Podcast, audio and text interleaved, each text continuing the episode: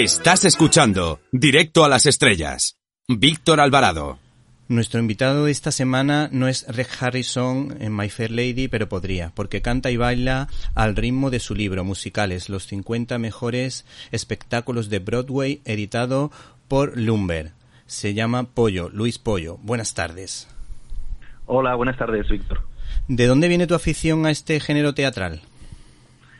Pues mira, eh, yo creo que todo empezó con, la música, ¿no? Con las bandas sonoras. A mí de pequeño siempre me gustaba mucho, eh, pues eso, ir al cine y quedarme con la música y, y, si, y si, luego salía el disco, comprármelo. Y, y, a partir de ahí, mm, pues fui descubriendo ese género de los musicales en el cine y de ahí fui, fui dando el salto a lo que es eh, lo que es el musical de teatro, ¿no? Que es en lo que se centra un poco el libro, aunque también hago referencia a, al cine.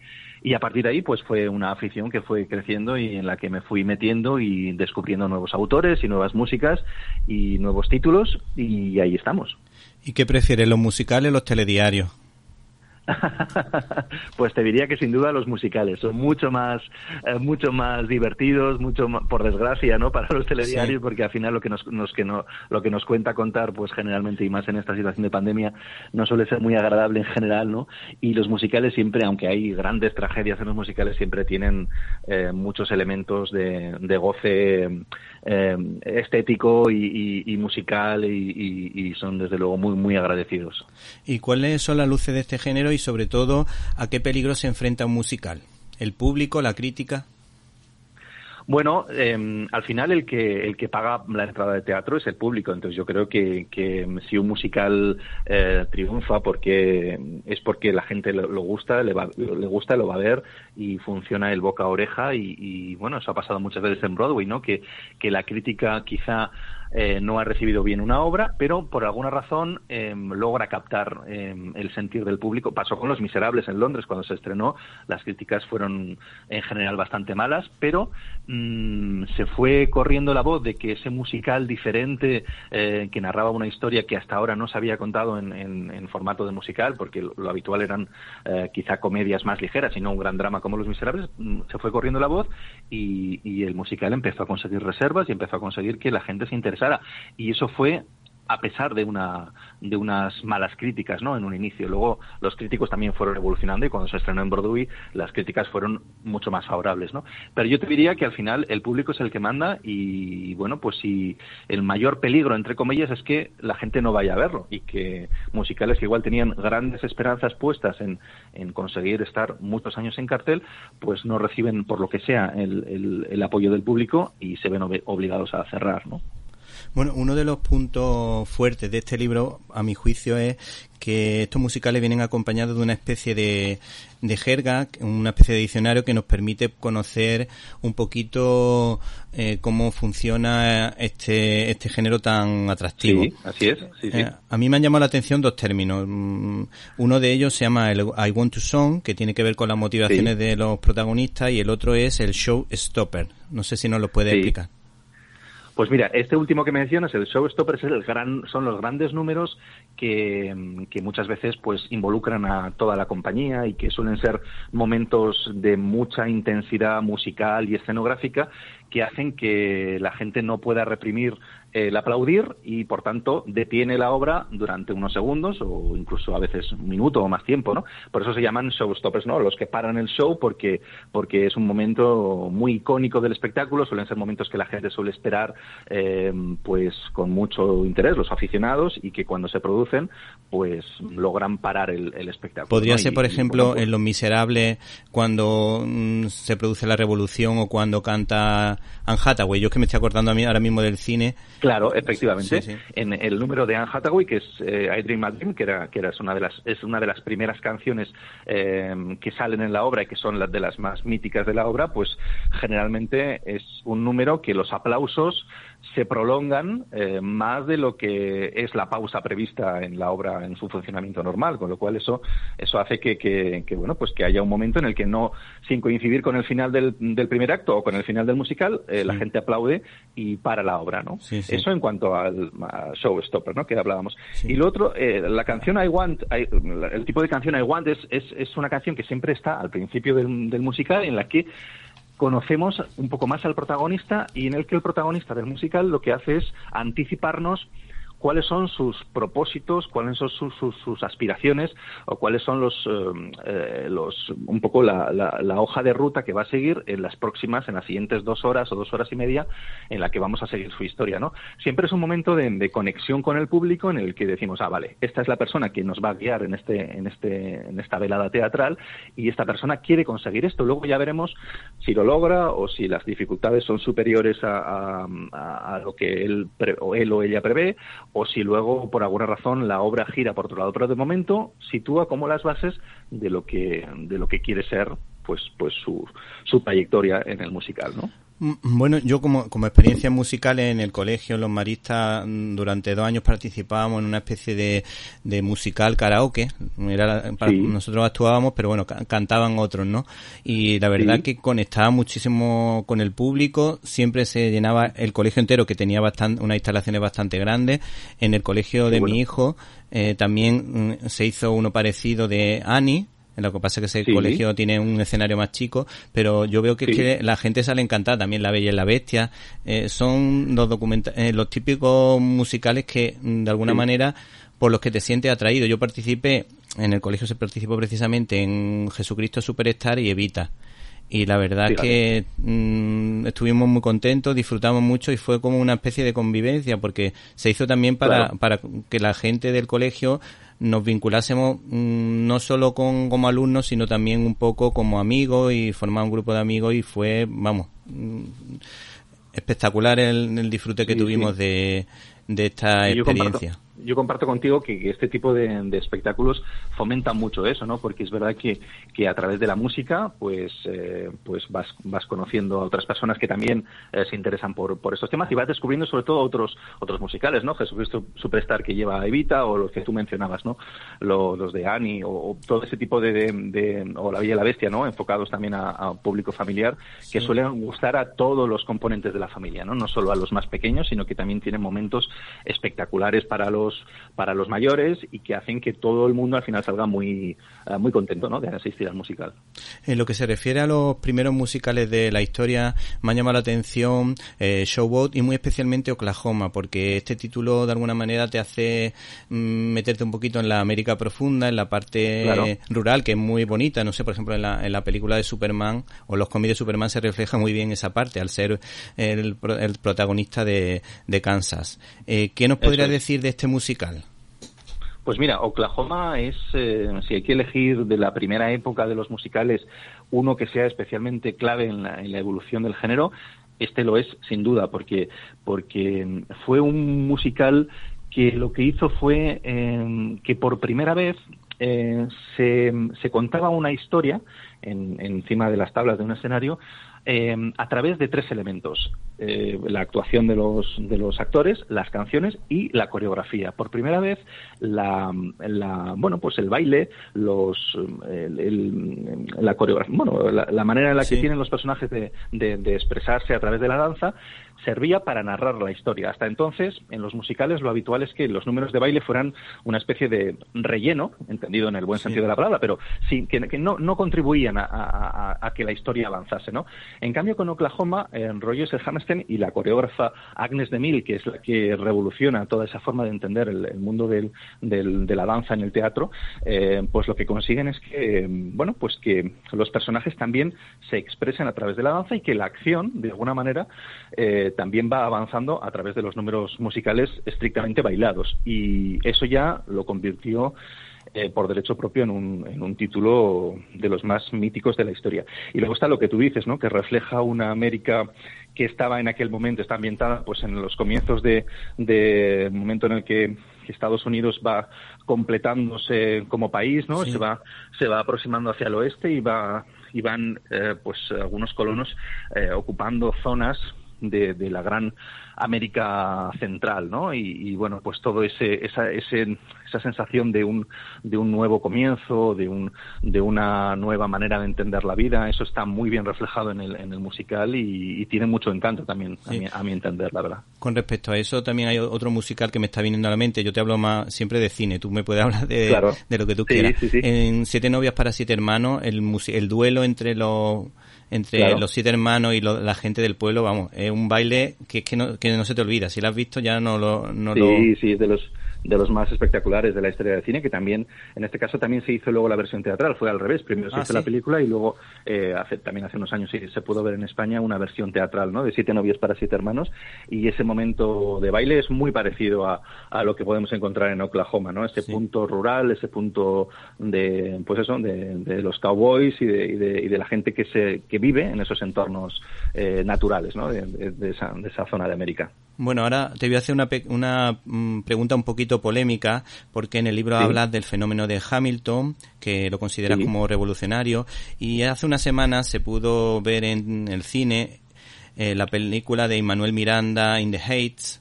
que era totalmente cantada en inglés. Yo la verdad que mm, me gustan muchísimo los musicales pero mi hijo se salieron, mi mujer no lo aguantaba, yo aguanté a duras penas, aunque me, haya, me parece muy bonito, porque eso de el, el, tema, precisamente, me parece incluso de los musicales más profundos por hablar del tema de la fe, eh, tanto en Dios como en los sueños, la fe, la paciencia, todo eso me encanta, pero luego creo que el musical, a mi juicio, no funciona. No sé cuál es tu opinión, o a lo mejor que precisamente la, eh, no se, se ha hecho una buena adaptación al cine.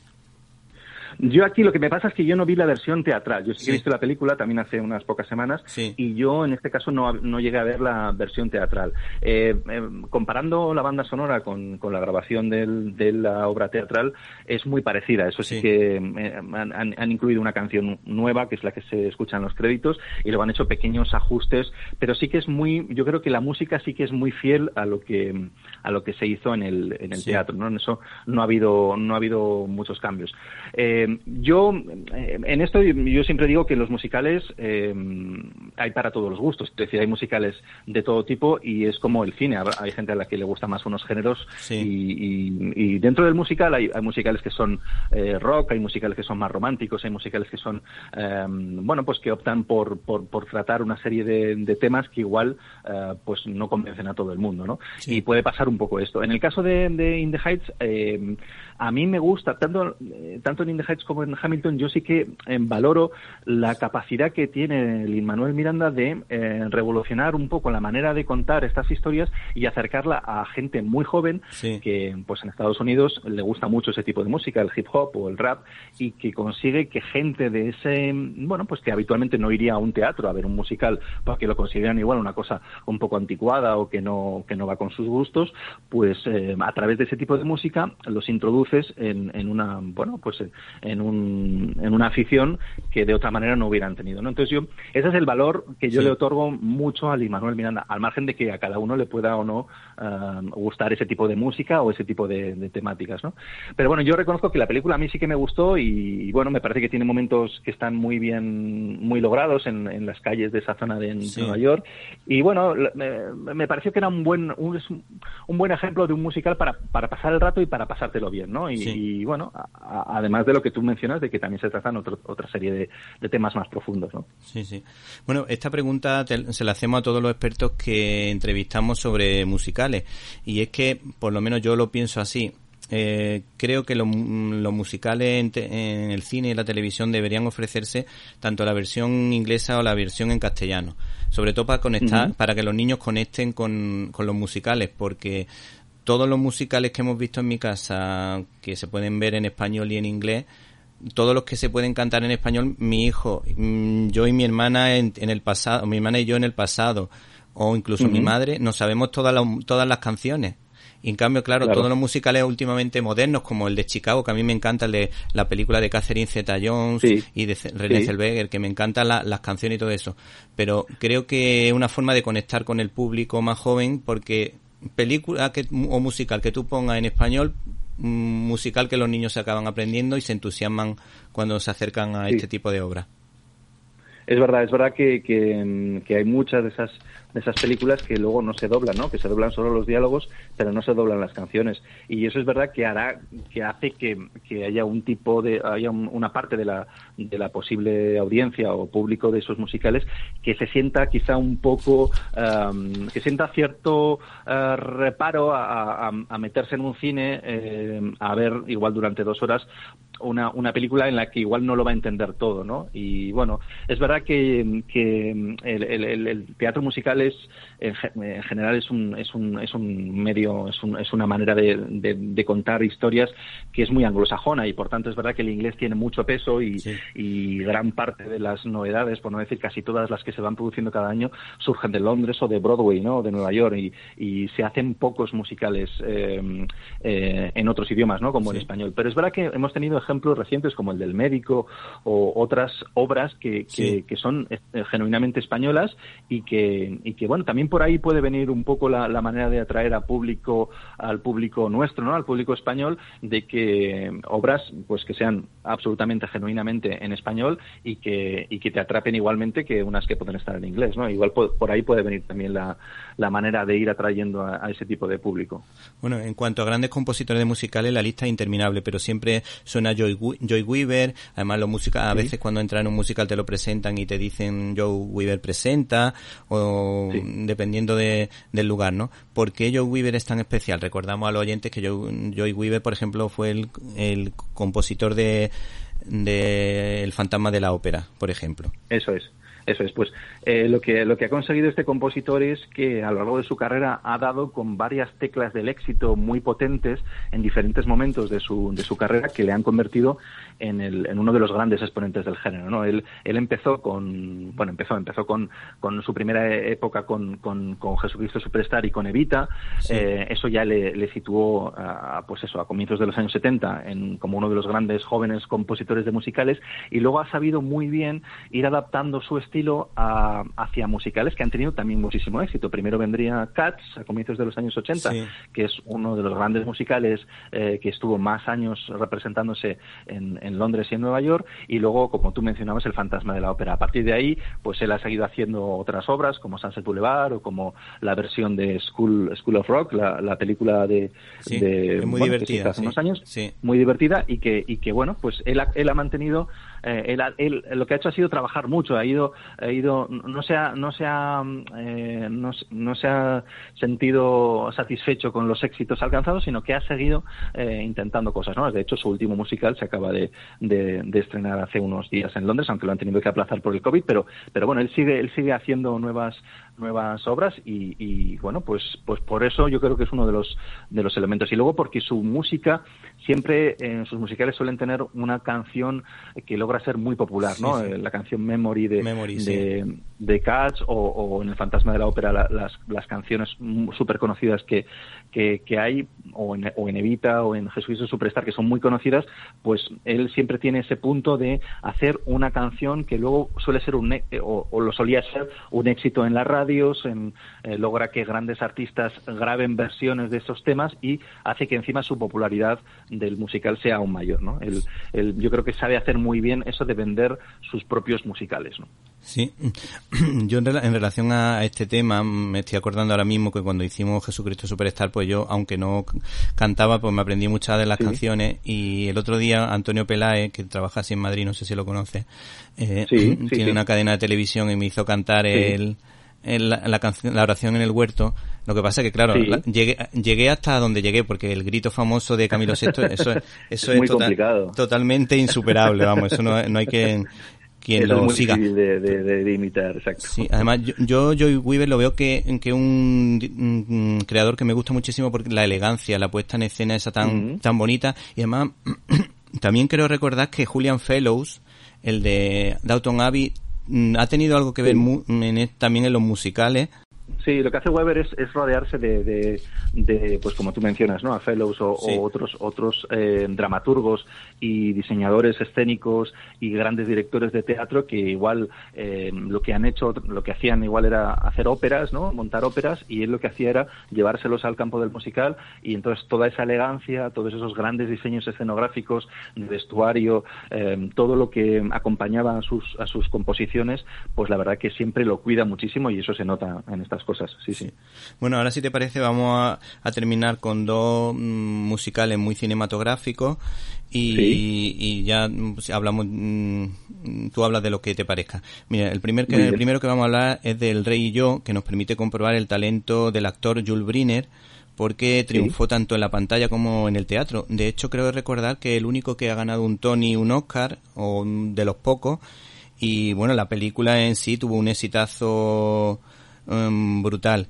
¿Qué destacarías de este actor? Y mm, esto demuestra quizá que los actores de Hollywood están más preparados para los musicales que aquí en España o a lo mejor me equivoco.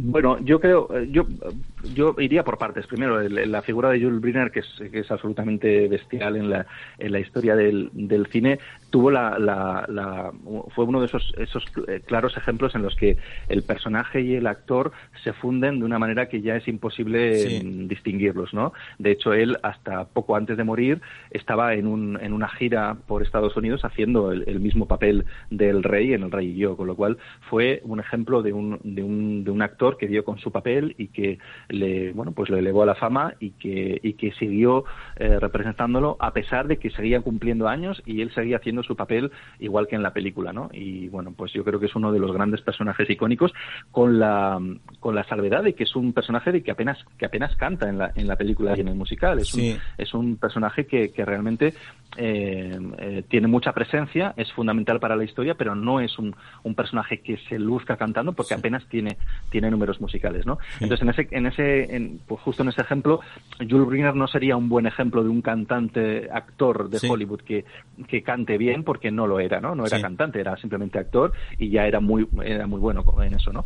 Eh, volviendo a lo de España, yo creo que en España hemos mejorado muchísimo en los últimos años. Es decir, creo que, que, que, si comparas los musicales que se hacen ahora, estoy pensando en, en Billy Elliot, por ejemplo, o en Anastasia, o los musicales que hemos visto recientemente, con lo que eh, pasaba en los años 80, o en los años 90, que era muy difícil dar con, con actores que estuvieran formados en el campo de la danza, de, la actuación y del canto sobre todo, pues eso hemos mejorado muchísimo. Yo creo que ahora hay, eh, si tú veías el Anastasia que se hacía en Madrid, lo comparabas con el que se había estrenado en Broadway dos años antes y las diferencias eran mínimas, era el mismo nivel vocal, el mismo nivel de espectáculo, el mismo nivel actoral, o sea que yo creo que hemos mejorado muchísimo en ese aspecto. Y creo que los actores españoles cada vez están mejor formados y cada vez saben mejor asumir asumir lo que es la dificultad de hacer un musical que te obliga a cantar, que te obliga a actuar y que te obliga a bailar y hacerlo bien. Es verdad que Estados Unidos nos lleva mucha ventaja porque llevan haciéndolo muchas más décadas y llevan haciéndolo pues pues muy bien y ellos son un poco los inventores del género y eso siempre eh, les va a dar cierta ventaja. Pero yo creo que el nivel en España cada vez es, es, mucho más óptimo. Bueno, y por último hay un musical como El violinista sobre el tejado, que bueno, todos nos acordamos de la canción esa. Si yo fuera rico. Bueno, el caso es que eh, rompiendo mm, fue una película que rompió la taquilla, que nadie esperaba tanto de esa mm, película, aunque el musical había tenido mucho éxito y que sorprendió a todos porque era un musical que de, alguna manera rompía la cuarta pared, el personaje hablaba con Dios directamente y con el público, con lo que de alguna manera esa conexión parece que se logró bastante bien y concretamente en el musical mucho más. Pues el violinista sobre el tejado fue uno de los grandes éxitos de los años 60, eh, un auténtico pelotazo de taquilla que ni los propios autores del musical confiaban que tuviera tanto éxito, porque no deja de ser, eh, en esencia, una historia que cuenta eh, la vida de una comunidad judía en la Rusia de comienzos de siglo, cuando empezaban a ser la persecución de, los judíos en, en, Rusia, ¿no? Con lo cual, eh, en los años 60 en Estados Unidos se pensaba que quizá ese, ese tipo de historia no iba a atraer a grandes públicos al ser una cosa tan específica, ¿no? Pero todo lo contrario, se demostró que era una historia en la que, aparte de la situación en Rusia y, de, y del hecho de, la religión judía era al final un padre y una madre que, van viendo cómo sus hijas van creciendo y cómo van buscando su vida. Y eso es algo a, la que eh, pues todos podemos tener alguna referencia. ¿no? Entonces la gente supo encontrar en ese musical eh, pues elementos que eran propios de, la vida de cada uno. ¿no? Y luego la versión en, en, cine fue también, fue también muy, muy, muy muy, muy conseguida. Se hizo siete años después del, estreno en, en Broadway con un actor diferente, con Topol, como, como que era un actor de origen israelí y que tenía todo ese, pues, pues las características perfectas para hacer del, del personaje del violinista y fue también un gran éxito en todo el mundo. Y es un musical que se ha seguido representando en, en todo el mundo. En Japón tiene muchísimo éxito y, bueno, pues ha logrado ser uno de los grandes éxitos sin duda del género a nivel universal. Sí, bueno, ya para terminar, eh, se nos acaba el tiempo y tampoco te queremos entretener más, eh, pues nos gustaría que terminase pues recomendándonos alguna canción de algún gran divo o diva de, del mundo del musical con el que podemos, podríamos terminar, porque el libro desde luego es muy curioso y como decíamos se titula Musicales, los 50 mejores espectáculos de Broadway de Lumber. Pues mira, eh, muchas gracias Víctor, yo estaba encantado en, la entrevista. Lo que podría recomendarte yo, ya que antes hemos hablado de, de Andrew Lloyd Webber, yo creo que, cualquiera de las, de las grabaciones de Michael Crawford, que es uno de los grandes actores que estuvo con, con Joy Webber en sus musicales, o la propia Barbara Streisand, que, grabó varias de las canciones de Sunset Boulevard, son buenos ejemplos de, lo que son grandes canciones de musicales, eh, o la propia Memory que hemos mencionado antes, que reflejan lo que es la, pues eso, la del género en, en, ese, en ese aspecto más, eh, más de divo, ¿no? Más de, de, bueno, pues de lo que, de lo que, de lo que es el musical. Y si hablamos en España, yo siempre, antes lo hemos mencionado, yo creo que el Camilo VI eh, haciendo Jesucristo Superstar y Paloma San Basilio haciendo Evita fueron dos momentos mm, muy bien grabados también, muy bien conservados para la posteridad y que, y que los aficionados creo que pueden seguir deleitándose con ellos eh, pues perfectamente tantos años después porque, porque se, lograron se logró captar muy bien la esencia de, ambos musicales en español en este caso. Bueno Luis, nos ha encantado este libro y te damos las gracias por tu presencia en estos micrófonos. Muchas gracias Víctor a vosotros y, un placer haber compartido estos minutos con vosotros. Love, changes everything, hands and faces, earth and sky. Love changes everything, how you live and how you die. Love can make a summer fly or a night seem like a lifetime. Yes, love, love changes everything, how I tremble at your name.